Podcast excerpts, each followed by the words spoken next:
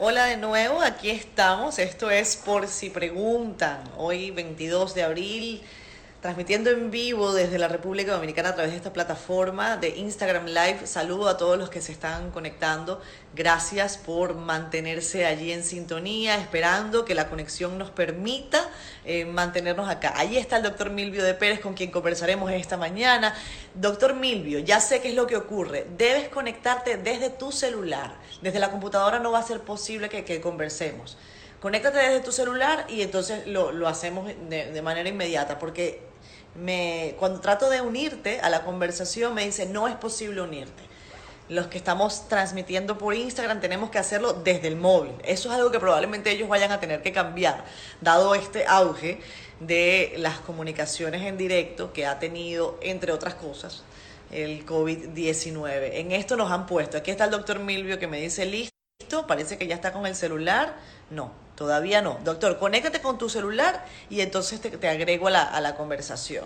Miren, mientras el doctor Milio se me conecta, les voy contando. Eh, dice la ONU, y, y, en esto díganme sus comentarios, a ver qué les parece. Me parece nada alentador, pero tal vez la realidad. El mundo enfrentará múltiples situaciones de hambruna de proporciones bíblicas en cuestiones de meses. Es lo que dice la ONU al advertir que la pandemia de coronavirus va a empujar a 130 millones de personas más al borde de la inanición. Eso es terrible, eh, una información que se suma a un panorama muy poco grato que compartió ayer, por ejemplo, la CEPAL, que es la Comisión Económica para América Latina también de, Naciones Unidas.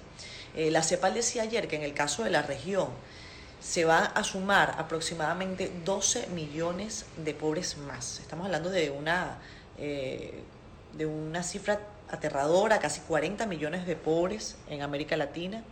Aquí está el doctor en vivo. Y entonces, el doctor sí.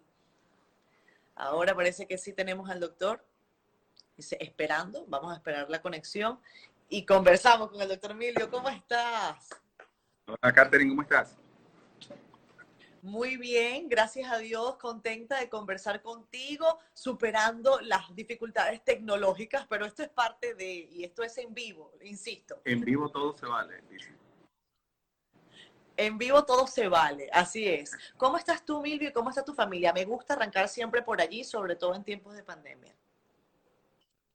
Muy bien, muy bien, con mucho trabajo, como tú sabes, pero tratando de, de aportar lo más posible en estos momentos de crisis mundial, ¿de acuerdo?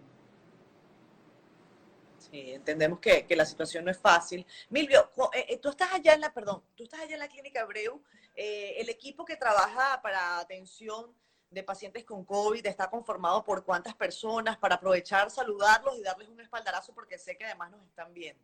Correcto. Eh.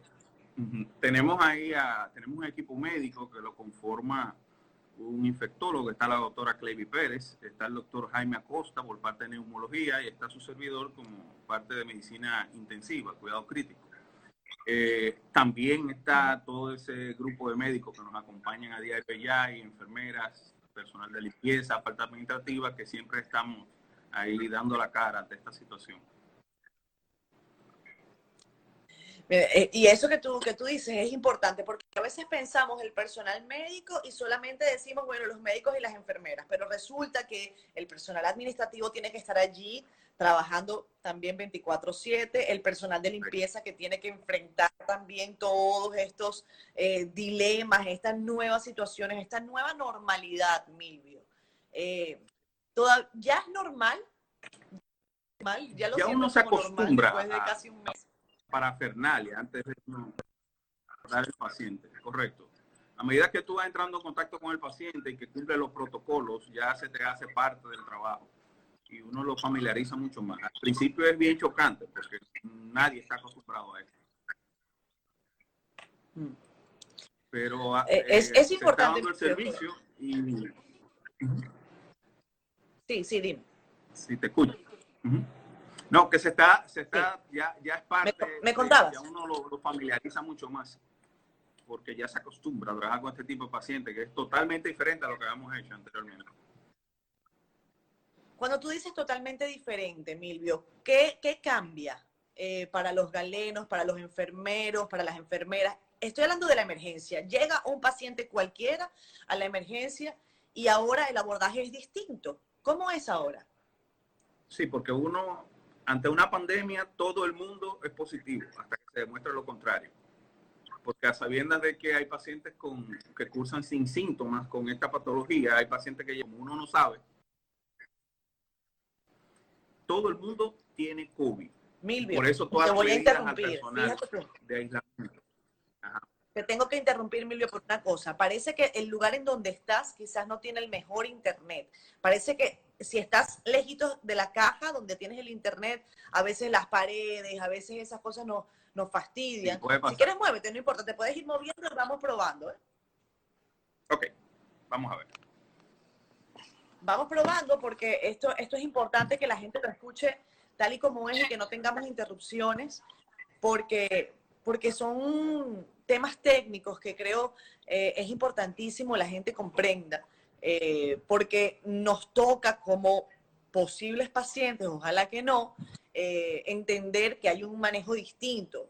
Yo no sé cuándo fue la última vez que los que nos están viendo eh, fueron a alguna emergencia.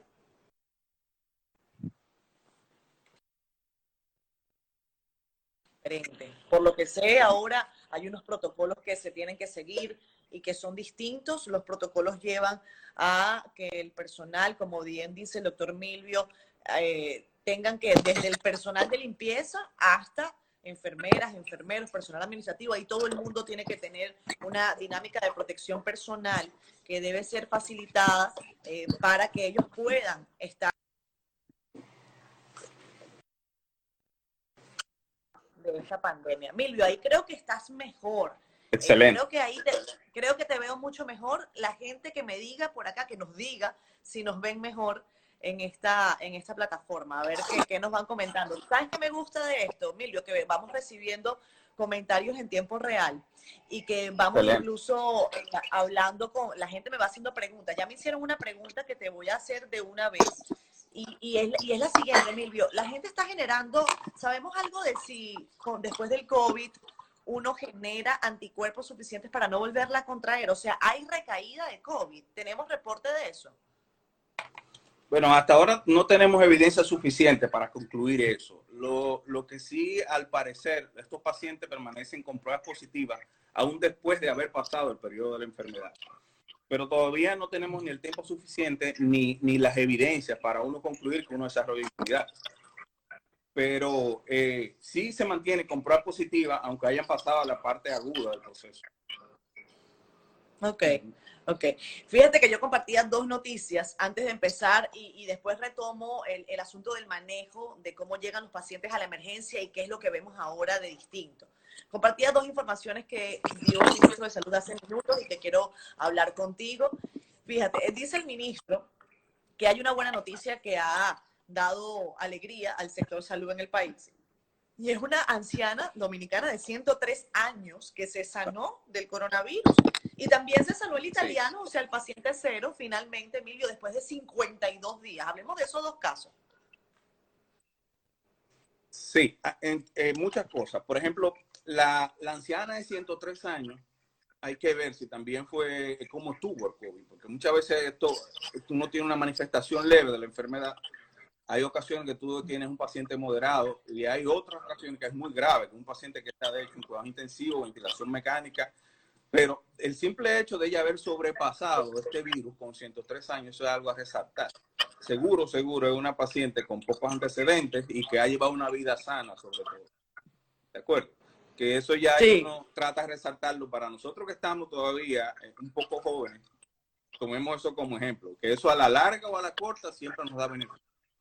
Y el paciente número uno que dio, que dio ya la prueba negativa, eso eh, aunque lo que era lo que te explicaba, aunque él no tenía síntomas, ya él venía dando esa prueba positiva.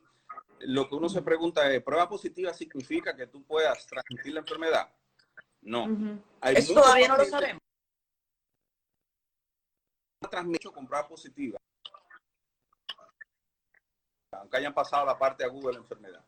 Porque si uno, todo el que está con prueba positiva, uno ingresado, uno va a dar un abasto con los servicios siempre va a estar lleno, porque eso casi nunca eh, negativiza. Muchos pacientes nos mandan a la casa a comprar positiva, aunque le dé un seguimiento posterior. Pero no, pero no tenemos idea todavía de si ese paciente puede contagiar. No, no, ya no es contagiar, ya no, ya no transmite. Ya no. Porque ya no transmite. la carga viral es lo que determina si tú eh, puedes contagiar o no. Y ya con ya después la parte aguda, que ya está en tratamiento, entonces ya eso Bien, hablemos de tratamiento, Emilio, y hablemos de, de, esa, esa explicación que nos dabas antes de que nos cambiáramos de sitio por el asunto de la conectividad. Cuando un paciente llega, sea cual sea, me decías, en tiempos de COVID, todo el mundo es COVID hasta que se demuestre lo contrario. Entonces, ¿cómo, qué, qué se hace en la emergencia y ustedes qué están haciendo? Bueno, lo primero es que el personal de emergencia, desde el que limpia hasta el médico, está con equipo de protección personal. Que eso incluye mascarillas N95, que son las mascarillas específicas para, para evitar la mayor filtración del virus, hasta que uno tenga una orientación clínica o pruebas que demuestran lo contrario, que el paciente tenga COVID o no. Por eso el personal es lo que uno debe proteger, y más que es el que está a pie de cañón, como dice, eh, porque no está en la cara. Cuando uno tiene COVID nos dice, tengo COVID. El paciente puede estar normal y puede tenerlo.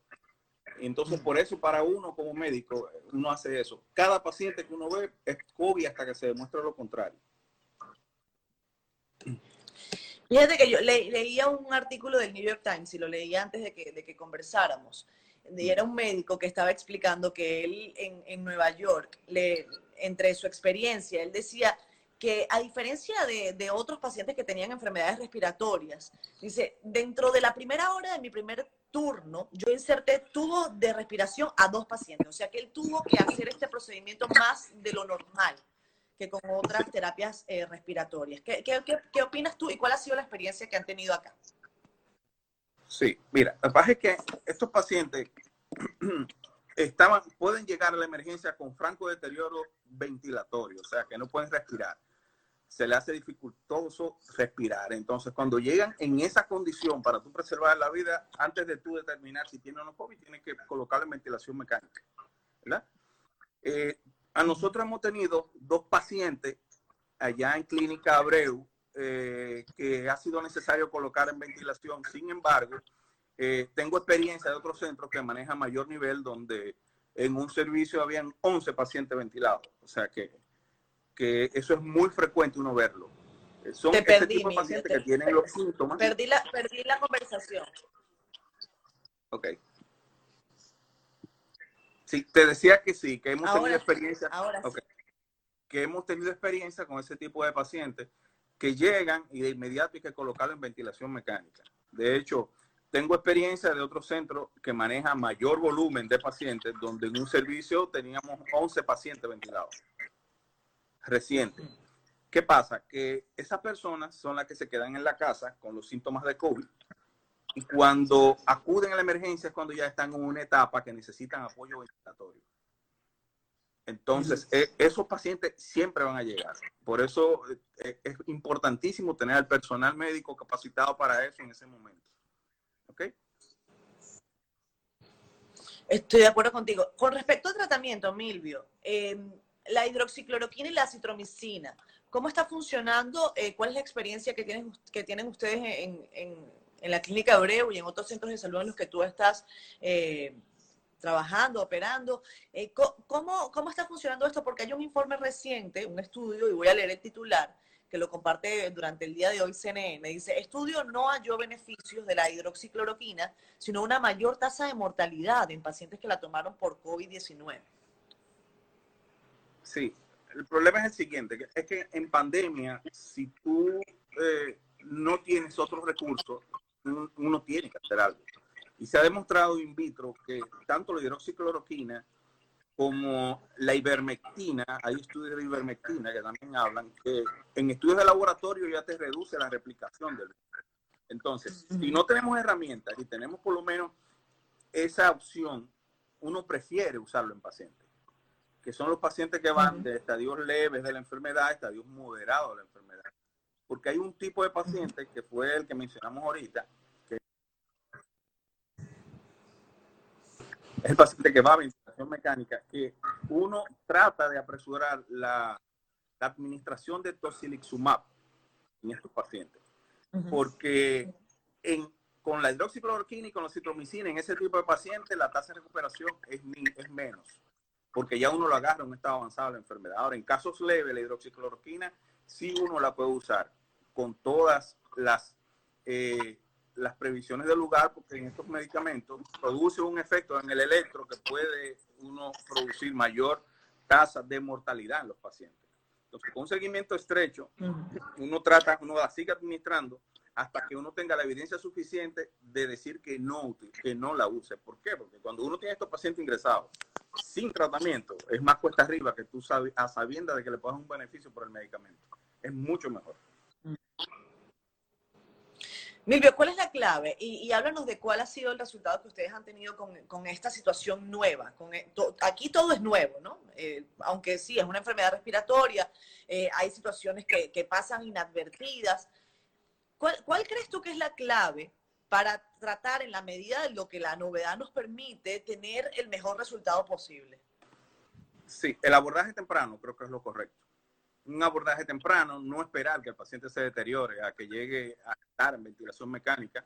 Eh, por eso uno a los, a los pacientes les recomienda siempre que deben por lo menos tener una valoración médica cuando tiene la presentación de estos síntomas. Fiebre, tos, sensación de falta de aire, cefalea en algunos pacientes.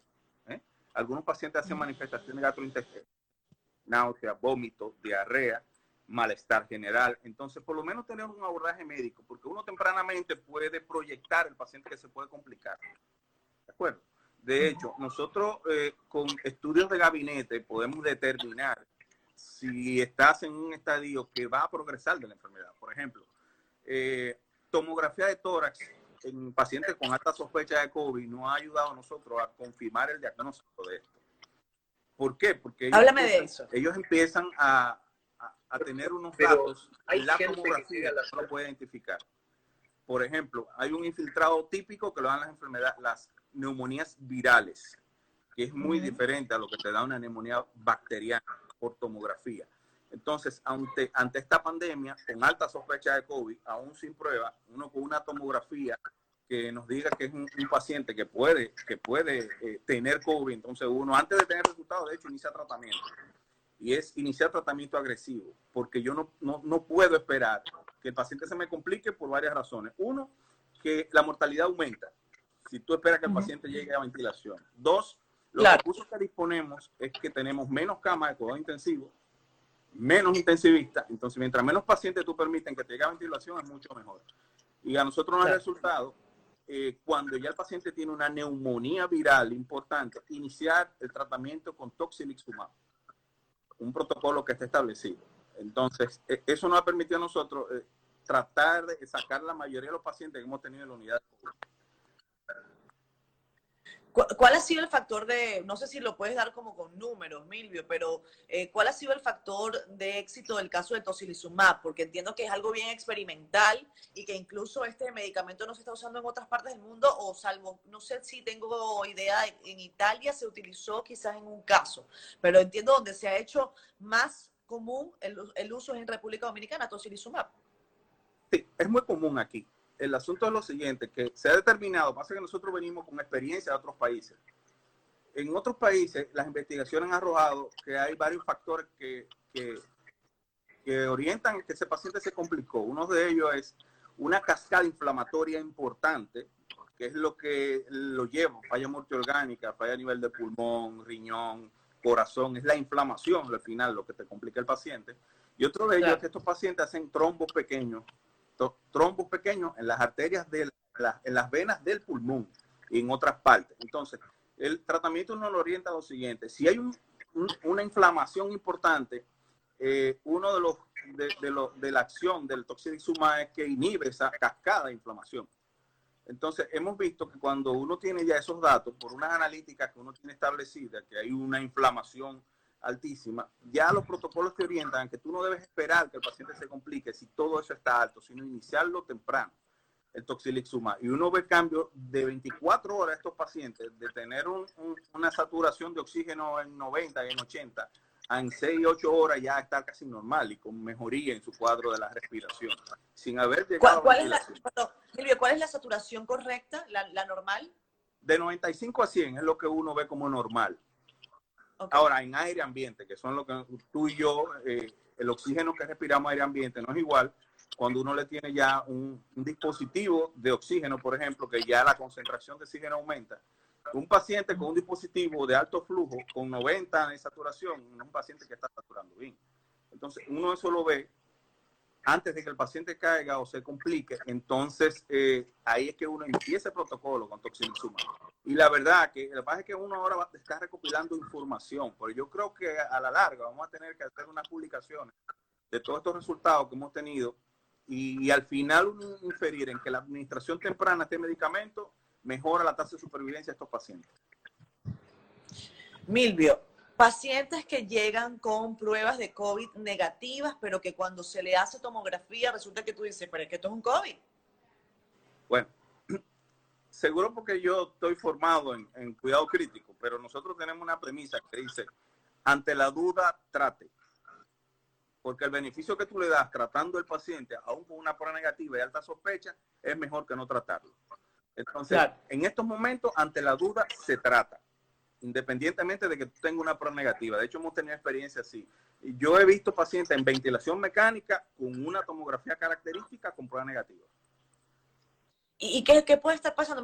¿Tú, te refieres a las pruebas PCR? PCR, varias cosas. Y, pero es que hasta ahora no había problema con las PCR. En todo caso, se decía que si había algún tipo de duda, era con las pruebas de inmunoglobulina de las que yo hablaba más temprano, que son las pruebas de, reacción a, la enfermedad, que son las que ya se hacen después para confirmar que si ya el paciente más bien no lo tiene. Correcto. Sí, muchas cosas, varias cosas. Una de ellas, la toma de la muestra. De inicio se estaba tomando la prueba, que era con el hisopo en la nasofaringe. Muchas veces, si tú te quedas muy superficial y no tomas la muestra en la parte más profunda, puede salir negativa. Esa es una. Otra es en qué, en qué etapa de la enfermedad tú la tomas hay una etapa que el virus se aloja en las vías respiratorias altas, pero hay otra etapa ya en la fase neumónica que es el pulmón. Entonces, a menos que uno no tenga un lavado del pulmón, no nos consigue esa prueba. O sea que es, bastante difícil detectar. ¿Tú has visto pacientes de COVID, Emilio, sin ningún síntoma y con ya daño muy, muy, muy importante eh, pulmonar? No. Sin ningún Ya cuando uno llega a esa etapa ya hay un síntoma asociado. Por lo general fiebre, por lo general malestar. Malestar, sensación de falta de aire, eh, saturación de oxígeno baja, todo eso uno lo ve.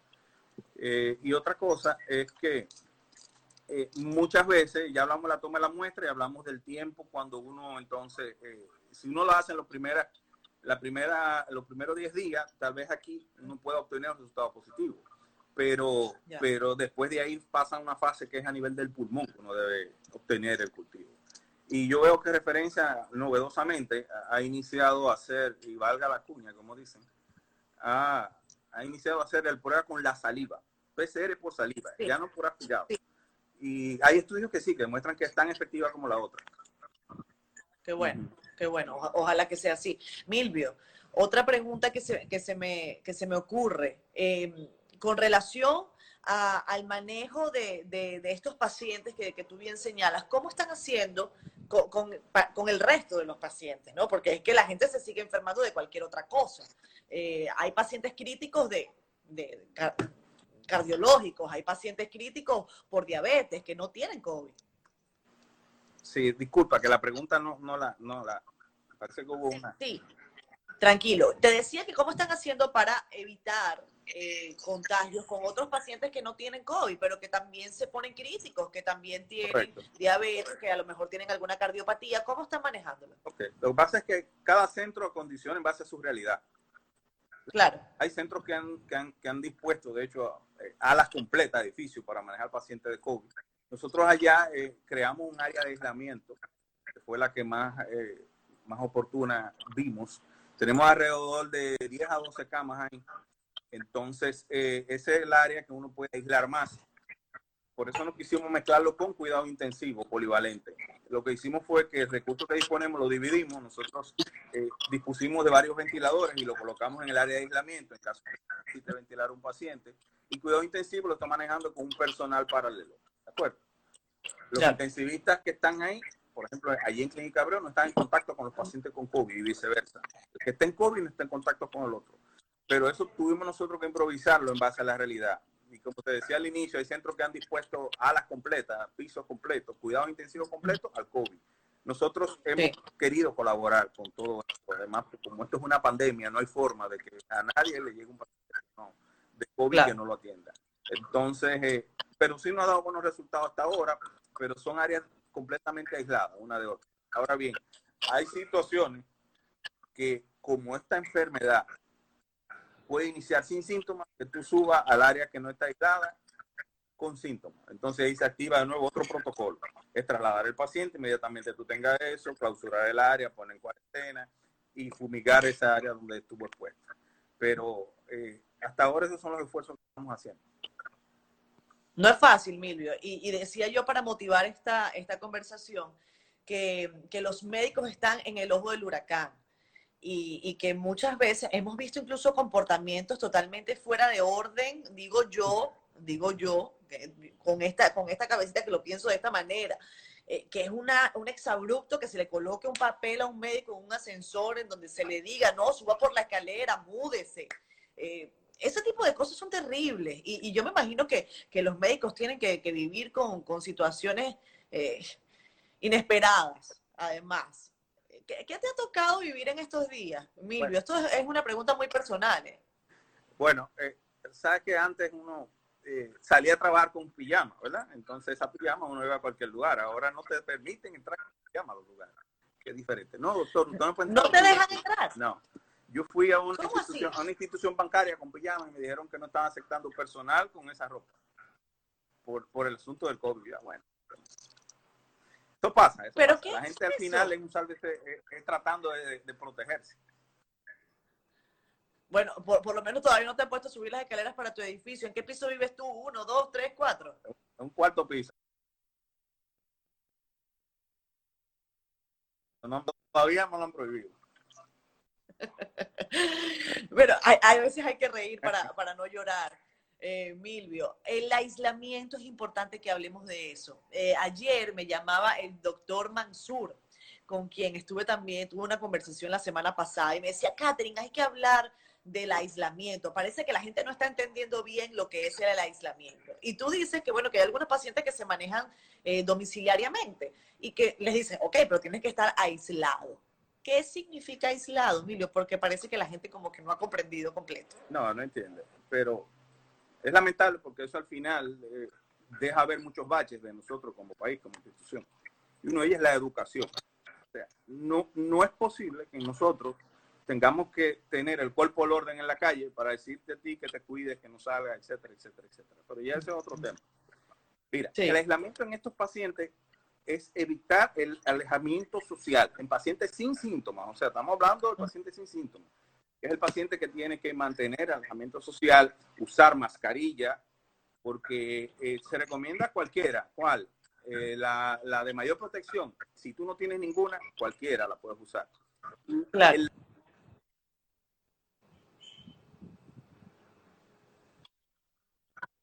el uso de guantes entre los médicos muchas veces, porque tú te llevas que usa guantes y te la lleva a la cara y todo eso, entonces disminuye la frecuencia del lavado de manos. Entonces nosotros queremos incentivar el lavado de mano al uso de guantes. Si uno puede andar con manita limpia en el carro, donde quiera que se desmonte, uno es mejor hacer eso que usar guantes. No se descuide, en cualquier momento se la lleva la mano a la cara o toca todo, ¿verdad?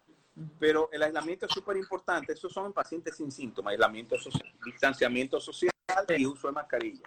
Ahora bien, en pacientes con alta sospecha de COVID, lo correcto es un aislamiento total. Puede ser en la casa, en una habitación, en un piso, puede ser, hasta que tú tengas una muestra negativa que te, que te demuestre lo contrario. Por ejemplo, en pacientes que han tenido un vínculo cercano con pacientes con COVID sin protección, uno recomienda aislarlo hasta tener resultado de la prueba. Si tenemos ya el resultado de la prueba, se aísla y se vigilan los síntomas de gravedad. Ok. Y de hecho, después que tú tienes, ya tú tuviste COVID y tienes prueba negativa, tienes que aislarte por lo menos 15 días después del alta porque como te dije al inicio, uno todavía no sabe si después de esto tú te quedes con el periodo de transmisibilidad. Y con relación a las personas, toque de queda, bueno, eso es lo que puede disminuir la transmisión comunitaria de esto. Y si eso no se cumple a cabalidad, entonces vamos a tener siempre casos de COVID. Que, que el temor mayor es que en, los pacientes de estratos sociales que viven, por ejemplo, en, barrios donde viven muy juntos, cuando esa enfermedad si cae ahí, eso es un desastre, porque no hay forma humana de tú poderlo controlar, a menos que tú tengas una respuesta hospitalaria masiva, que sabemos también que no la tenemos. O sea, el temor de todos es eso. Por eso es que hasta ahora aislamiento total es la recomendación y salir solo, solo, solo, si es estrictamente necesario, buscar alimentos, ir al médico, hacer diligencias que no se pueden postergar. De lo contrario, quedarte en casa es la mejor recomendación. Milvio, eh, se nos quedó un tema, que el del italiano, el del paciente cero. ¿Por qué duró tanto tiempo hospitalizado ahí en el Ramón de Lara? Eso parece que eh, no tiene precedente. No se sabe. Al final yo creo que ellos querían, como era el caso control, tratar de negativizarlo, porque no es saber el comportamiento. Pero según escuché ya en las próximas semanas, yo creo que ya se puede ir de alta. Pero yo creo que en el mundo hay pocos casos así, que den positivo tanto tiempo. El, Ministerio de hecho creó una comisión para investigar eso y, cuando empezaron a investigarlo, no, que está negativo ahora. Esos son, los casos, eh, los casos raros, ¿no? Este, pero en este caso llama particularmente la atención porque en el caso de los periodistas, eh, nosotros decíamos, bueno, pero dígame del italiano. Hay dos casos que han sido muy particulares, que es el del italiano y el de la señora eh, de, de, Villa... 103. Exacto, sí. Que yo decía, bueno, estos son temas que, que, hasta ya después quedan en la cultura popular porque la gente se va a acordar es, de eso, ¿no? ¿Te acuerdas del italiano? O, como el caso de la que llegó de, de, Italia, me parece, la dominicana. Sí, esa, la, señora de Villa Vázquez, creo que... La señora que no quiso aislarse. Esa es la señora de Villavásquez, que el ministro ya la llamaba después como la señora de Villavásquez. Milvio, quería preguntarte, con relación al tiempo que pasan los pacientes en, la clínica, allí en el, promedio que ustedes tienen, el promedio que están manejando, desde que entran hasta que se van, ¿tienes algún aproximado? de 8, a 10 días, cuando ya llegan con neumonía importante. ¿Cómo están haciendo con los familiares? Estos pacientes quedan totalmente aislados. la comunicación que tienen que tener con sus familiares, ¿tienen alguna comunicación? Vía telefónica, y de hecho con el personal médico uno le da el departamento médico vía telefónica, siempre. Alrededor de las 2 de la llamada, de las 2 de la tarde, uno hace un contacto con el familiar, le dice todos los pormenores y ahí se comunica. Pero como ellos tienen acceso a medios y, son pacientes que están, que están conscientes, que no están entubados, entonces ellos sí se comunican por vía telefónica con su familiar, pero las visitas están prohibidas. En el caso del personal médico, Milvio, ¿ustedes están haciendo algún tipo de controles? Eh, además, te voy a decir algo, desde el punto de vista hasta psicológico, ¿cómo lo están manejando? La gente está tensa, triste. Eh, ¿Cómo tú sientes el, ambiente de la gente que trabaja eh, allí? Bueno, al inicio era muy tenso. De hecho, la primera ocasión que yo me puse ese traje, yo dije, bueno, ¿qué, qué está pasando? Pero a medida que uno se vaya mirando el paciente, relacionándose con los protocolos de, vestimenta, el lavado correcto de manos, el lavado correcto de no quitarse, uno ve que esos pacientes que mucho poco han salido, ¿de acuerdo? Eh, las horas expuestas al trabajo, uno ha tratado de disminuirlas. Tenemos turno a los médicos de 8 horas, porque ponerse ese traje 24 horas o 12 horas es demasiado. Entonces uno ha, ha tratado de, de disminuirlo a la exposición lo más posible. Y, ya a este nivel yo creo que se siente mucho más a gusto con el manejo de estos pacientes, porque eh, de inicio era muy chocante, y más porque uno viene con información de fuera, con unas imágenes de fuera muy fuertes que, que lo asociaba a eso y decía, bueno, muchas personas pensaron hasta renunciar, no, yo no voy a trabajar si no tengo las medidas adecuadas de seguridad. Pero a medida que uno le fue brindando eso, que se fueron familiarizando con el proceso, eh, está claro. bien. Milvio, con relación a, las cifras, hay mucha gente, y esto es una pregunta reiterativa que nos hacen a los periodistas. Y yo entiendo que en el caso de ustedes me vas a decir lo mismo que yo le digo a la gente, pero tengo que hacerte la pregunta. Correcto. ¿Son ciertas las cifras que maneja salud pública? ¿Cuál es tu perspectiva? Yo creo que del número de casos que yo han podido hacer la prueba, esas son las que manejan, porque es que la prueba no se ha masificado. Una vez esa prueba se, se, se, masifique, entonces nosotros podemos tener un resultado mucho más verídico. Todo el mundo sabe que hay mucho más pacientes de lo que ahí están registrados, pero es por el número de pruebas que todavía no se ha masificado. de hecho, hoy, perdón, de hecho hoy el ministro dice, está bajando la letalidad de, y está bajando la letalidad porque, por supuesto, a mayor cantidad de pruebas, eh, eso te da un número. Sí, correcto. A mayor cantidad de pruebas, la tasa de mortalidad entonces te puede, te puede disminuir porque son el mismo número de muertos con mayor número de diagnosticados. Con mayor número de diagnósticos. Entonces, los pacientes recuperados también. Eh, eh, según yo vi en, en, esta presentación que había en la mañana en el Estado, ellos tienen un centro inteligente digital donde están manejando esos datos pero que todavía ellos admiten que no tienen la masificación de las pruebas, que es al final lo que te va a dar eh, el mayor resultado y mayor tranquilidad. Por ejemplo, cuando la prueba salió era con número limitado, o sea, nada más la puede indicar tal, tal o cual especialista. Entonces, nadie trabajaba, todo el mundo cerró la consulta.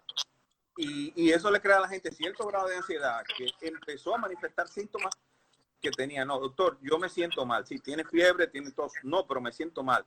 Es la ansiedad, la cuarentena, la gente estar en su casa. Entonces, a medida que tú masifiques más las pruebas y ese que se siente algo, aunque no tenga nada, salga negativo, entonces esos números pueden ser más reales.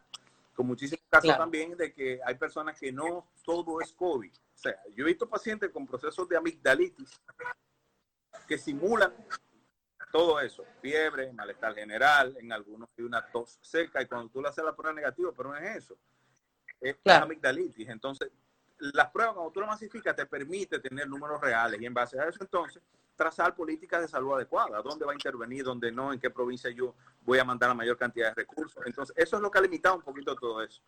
Y que es el mundo que está así, no es Santo Domingo.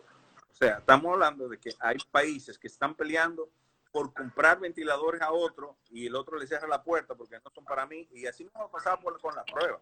O sea, todo eso hay que entenderlo el punto de vista gerencial, administrativo, hasta político, porque nadie esperaba esto. Claro.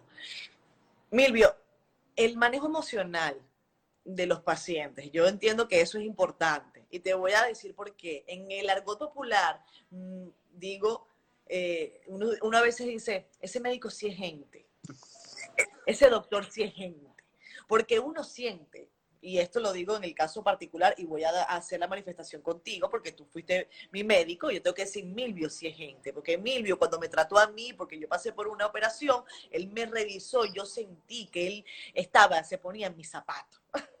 Entonces, esta gente que tiene COVID y que llega con mucha angustia, y su familia llega con mucha angustia, ¿cómo se maneja emocionalmente a, a estos pacientes? Bueno, eh, yo creo que eso es un tema que, que, uno va a tener, va a ser sujeto a investigación, porque yo he descubierto que se llama el síndrome post-COVID. O sea, pacientes que tuvieron COVID, después que ya tiene prueba negativa, reinsertarse socialmente y ver que ya no tienen la enfermedad, eso va a ser un tema que hay que discutirlo. Pero todavía no se hace, pero yo creo que eh, un apoyo con, con, con un profesional de la salud mental, yo creo que es importante, aparte del apoyo familiar porque muchas veces, por más que uno quiera, el personal que lo está atendiendo está angustiado. Claro. Tanto el personal, el que limpia, el que va y te visita. Imagínese el paciente que está con todo, con esa sensación de muerte inminente que puede tener, aún siendo caso leve. Entonces, por eso, desde el punto de vista eh, de salud mental, es un, un, tema que hay que tomarlo. Lo correcto sería uno, dentro de ese equipo que yo le mencioné, donde habemos infectólogos, cuidado intensivo, también hay un profesional de la conducta que pueda ayudarnos a ellos a, sobrellevar esa situación. Pero estamos en pandemia y todo el que no sea personal de primera orden está en su casa aislado como todo el mundo. Entonces, eso es un tema, yo creo que debemos tratarlo. El síndrome post-COVID, yo lo voy a llamar. El síndrome post-COVID. Milvio, el COVID ha, ha, manifestado y ha expuesto muchas realidades, entre ellas que el personal de la salud es prioritario y que no se puede dejar para después, ni en los presupuestos de los estados, ni en la vida de uno, ni uno no puede andar por la vida sin seguro, uno no puede, o sea, a eso me refiero, o sea, esto nos ha dado en la cara y fuerte. Eh, estamos hablando, leía las cifras esta mañana, eh, es, escandaloso y, doloroso. Estamos hablando de 177.500 personas que han fallecido ya en el mundo entero. En República Dominicana acabo de confirmar las cifras, son 260 personas que ya han muerto, hay más de 5.000 personas contagiadas con diagnóstico. Como, como bien tú decías. ¿Qué, debe cambiar, Milvio? Eh, me refiero desde el punto de vista del, manejo de la sociedad con el campo de la salud, eh, priorizarlo, Eh, ¿cómo, lo ven desde, desde dentro del sector salud? Correcto. Como te dije en una ocasión, esto, esto ha detapado las actividades de todos. Y una de ellas es la educación. O sea, tener educación en estas cosas es súper importante, súper importante. Y otra de ellas es uno priorizar el personal, el personal que el Estado necesita para enfrentar esto. Un ejemplo, hay especialidades médicas que son más prioritarias que otras. Por ejemplo, darle la real importancia al personal de enfermería, al personal que trabaja ahora mismo en las emergencias médicas, a, a especialidades médicas, por ejemplo, como como la epidemiología, que son las que trazan la política de salud. Eh, ser epidemiólogo muchas veces uno lo ve desde el punto de vista despectivo en estos países, sin embargo, es una de las especialidades más importantes porque te permite gerenciar el recurso para distribuirlo. Por ejemplo, eh, ¿cuántas camas de cuidados intensivos tenemos en base a las camas totales que tenemos? ¿Cuánta, ¿Cuánto personal entrenado que puede manejar ese cuidado intensivo? Eh, se demostró, por ejemplo, en países súper avanzados como Italia, que aparte de la demanda que tenía, era el manejo de estos pacientes ya cuando estaban en ventilación, cómo lo hacían, quién lo hacía. Era un personal experimental que lo hacía, un personal con formación adecuada. O sea, todo eso, todos esos detalles nos ha dado en la cara directo. O sea, ¿qué tenemos que priorizar nosotros como Estado? O sea, un médico que trabaje y esté en, la línea de fuego, ¿qué sueldo tiene ese médico que se puede poner tanto? Todo eso. Eh, ¿por, qué, la gente todavía tú le explicas qué está pasando y no entiende las prioridades de quedarse en casa? Es por un problema profundo de educación. Entonces, todas esas cosas nos dan a la cara y yo creo que ya sea este gobierno, el venidero, el que venga después, tiene que priorizar estas acciones y, poder, y poner en su lugar cada cosa poner a asustar cada cosa. Pues si no, esto va a ser reiterativo, va a ser cíclico y nunca vamos a salir de eso. Bueno, Emilio, yo te agradezco enormemente que nos hayas dedicado tu tiempo durante esta mañana. No sé si tengan preguntas los que se incorporaron a la sala. Ah, mira, aquí me hacen una pregunta y te la coloco. Dice, ¿qué secuelas quedan luego de haber sufrido de COVID-19? Buena pregunta, gracias, la María. Ok. En algunos pacientes eh, hay secuelas en la estructura del pulmón muchas veces pacientes después que, que, salen del proceso quedan con cierto grado de fibrosis en el pulmón y son pacientes que van a estar con problemas respiratorios muchas veces después de todo esto. Si tú duras mucho tiempo en ventilación mecánica o en cuidados intensivos, hay casos que tenemos más de 20 días, hay pacientes que salen ahí que necesitan, de hecho, hasta fisioterapia, terapia del habla de nuevo, terapia física, para poder volver a su estado basal. Eh, del punto de vista inflamatorio, de porque yo tuve COVID, voy a quedar con una secuela así como tal.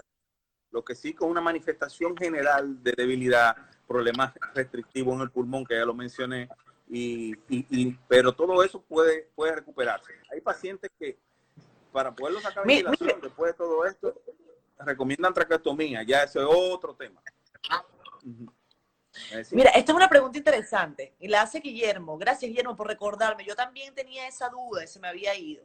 Hay quien dice, dice, ¿qué tan veraz es que no es un problema neumonológico o neumológico y sí de coágulo? O sea, que es una enfermedad que no es pulmonar, sino una enfermedad que afecta la sangre. Eh, eso lo leí yo, no sé en qué página, y no pude darme a la tarea de, de determinar si era un fake news o no. Entonces dije, déjame ver, pero ¿qué crees tú? No, el, asunto es, esto es una enfermedad sistémica, es lo primero.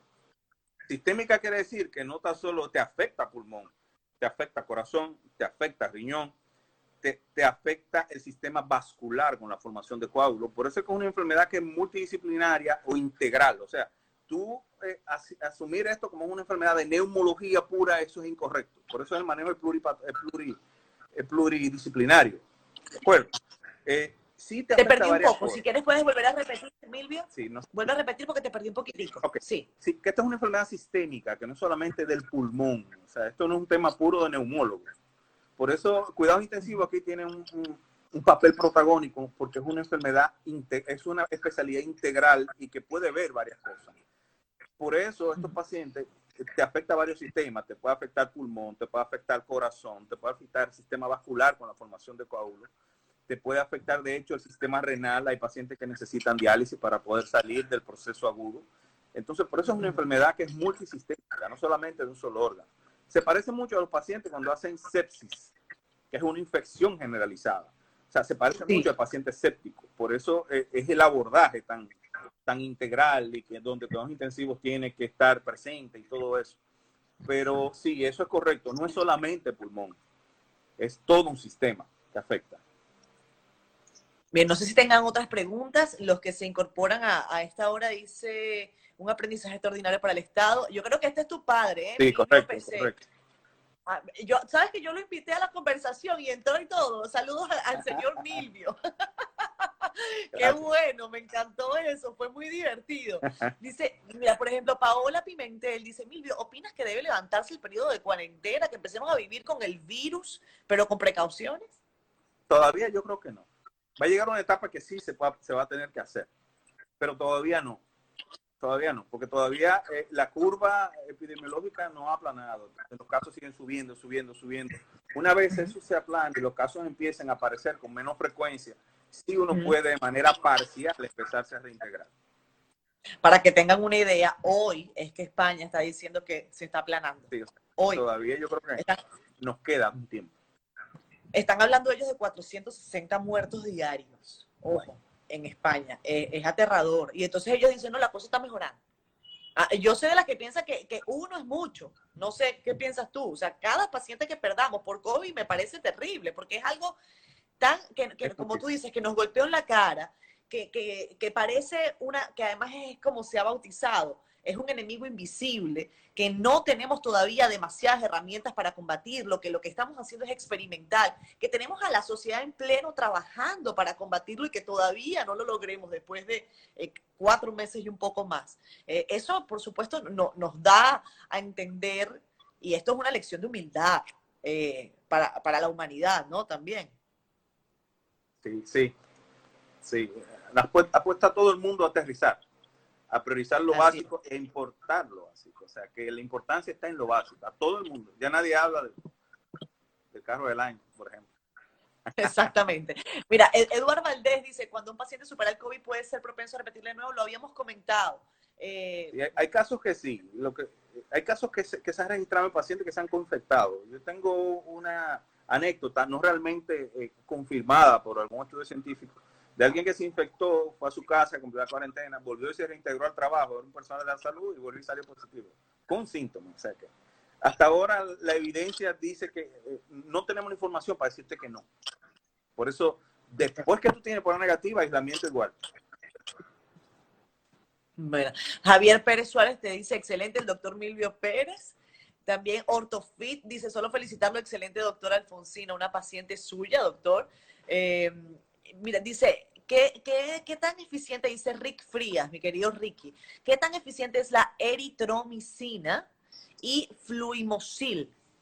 Ok, la eritromicina es familia de la citro, son hermanos. O sea, puede que tengan un mismo efecto, aunque la citromicina cada vez más eh, se está de hecho por sacar el protocolo, porque no, no hay evidencia de que tú, así como la hidroxicloroquina, de que, de que es efectiva 100%, pero uno la mantiene porque no hay más recursos. Y el fluimucil es un fluidificador de secreciones y también sirve para protección renal, por eso es que uno lo usa. A estos pacientes que ya están produciendo muchas secreciones, lo ayuda a que eso se fluidifique y lo expulse. Pero como tratamiento directo de, la enfermedad, no. Pero eso son herramientas que uno siempre tiene a la mano. Te, te perdí un poco al final. ¿Son una herramienta? Una herramienta que uno siempre tiene a la mano porque son coayudantes del tratamiento. Por ejemplo, fluimucil. Bien. Bueno, doctor, creo que no tengo más preguntas. Zuli también te felicita. Isbaña dice que aterra escuchar al doctor cómo puede afectar a todos los órganos. Sí, bueno, es parte de lo que estamos viviendo. Eh, voy a, concluir. Información. Eh, ah, mira, también dice Paola, el oseltamivir. Ese es otro, medicamento, doctor. Sí, es un, es un antiviral. Hasta ahora no ha demostrado beneficio. Eso se usa mucho en pacientes con influenza, pero en este caso no ha demostrado beneficio. De hecho, no está en los que Te perdí, te perdí. Sí, que no ha demostrado beneficio, ¿verdad?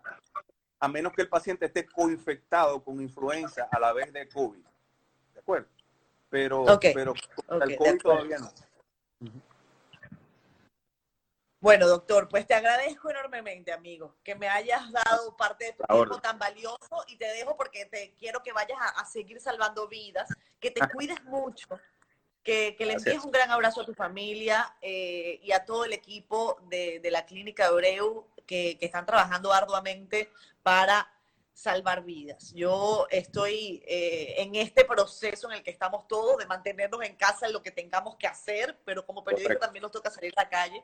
Y decía en un, en un postcito que puse ayer, en un post, que de ninguna manera los periodistas tenemos la misma valía que tienen los médicos, los profesionales de la salud que están de frente a este lío eh, diariamente. Pero, pero bueno, para adelante, cuenten con nosotros como periodistas para cualquier cosa que quieran comunicar. Y, bueno, aquí está. un gran abrazo está de más que a la orden, ¿eh? No, claro que no. Gracias, doctor. Un abrazo. Eh, Paola, queda grabado acá en Instagram Live, ¿verdad? En mi, en mi circulito todo durante 24 horas. Y la conversación la vamos a pulir un poquito, gracias a mi querido Jorge Chalhub, y la vamos a colocar en un podcast que inauguramos y que se llama Por si preguntan. Así que ya lo saben. Doctor, gracias. Un abrazo. Feliz día. Placer.